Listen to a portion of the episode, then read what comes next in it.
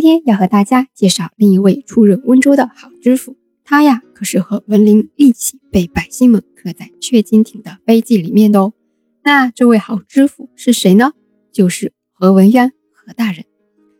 何文渊，公元一三八五年出生，公元一四五七年离世，终年七十二岁。他的字呢是巨川，号东元。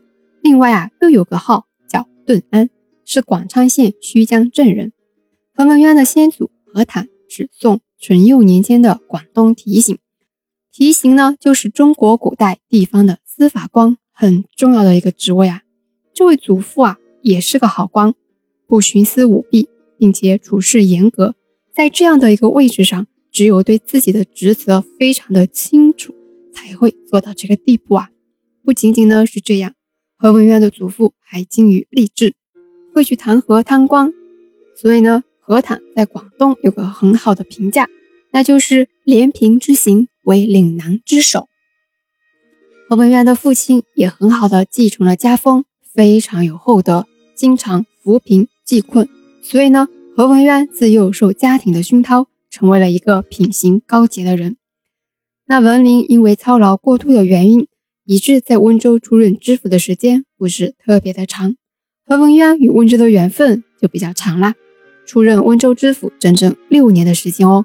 宣德五年，也就是公元一四三零年，何文渊出任了温州知府。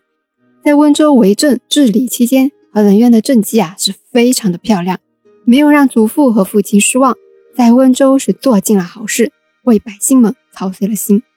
首先就是兴利除弊。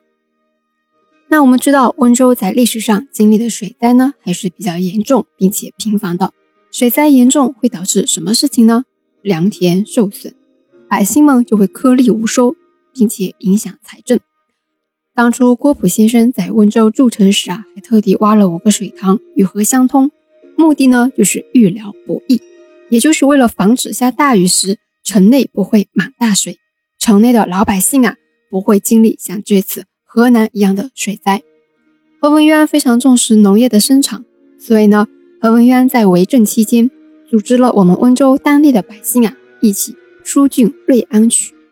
因为瑞安县的水利设施长久失修，导致了渠道淤塞，就是堵住了，那没有水啊，老百姓们就灌溉不了农田了呀，导致呢经常农田发生干旱，颗粒无收。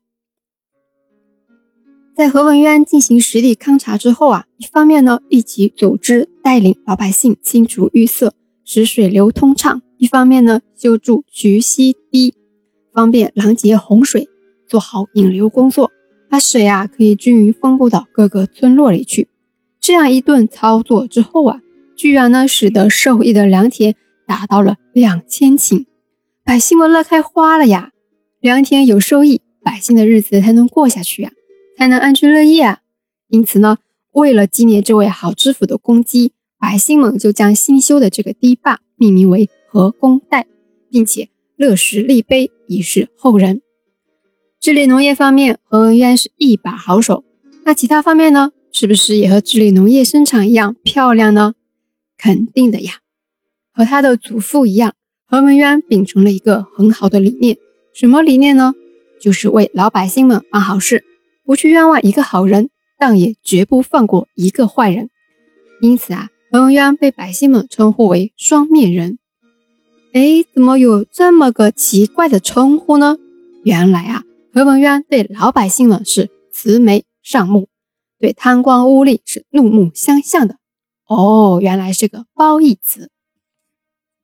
在何文渊为政的生涯里，处理案件宽严得当，不会和那些坏官一样屈打成招、用刑逼迫，而是用传统的道德去规劝犯了错的人。以此来达到平息争端的目的。在位期间，还平反过多起冤假错案，也弹劾承办过三百多起贪官污吏案。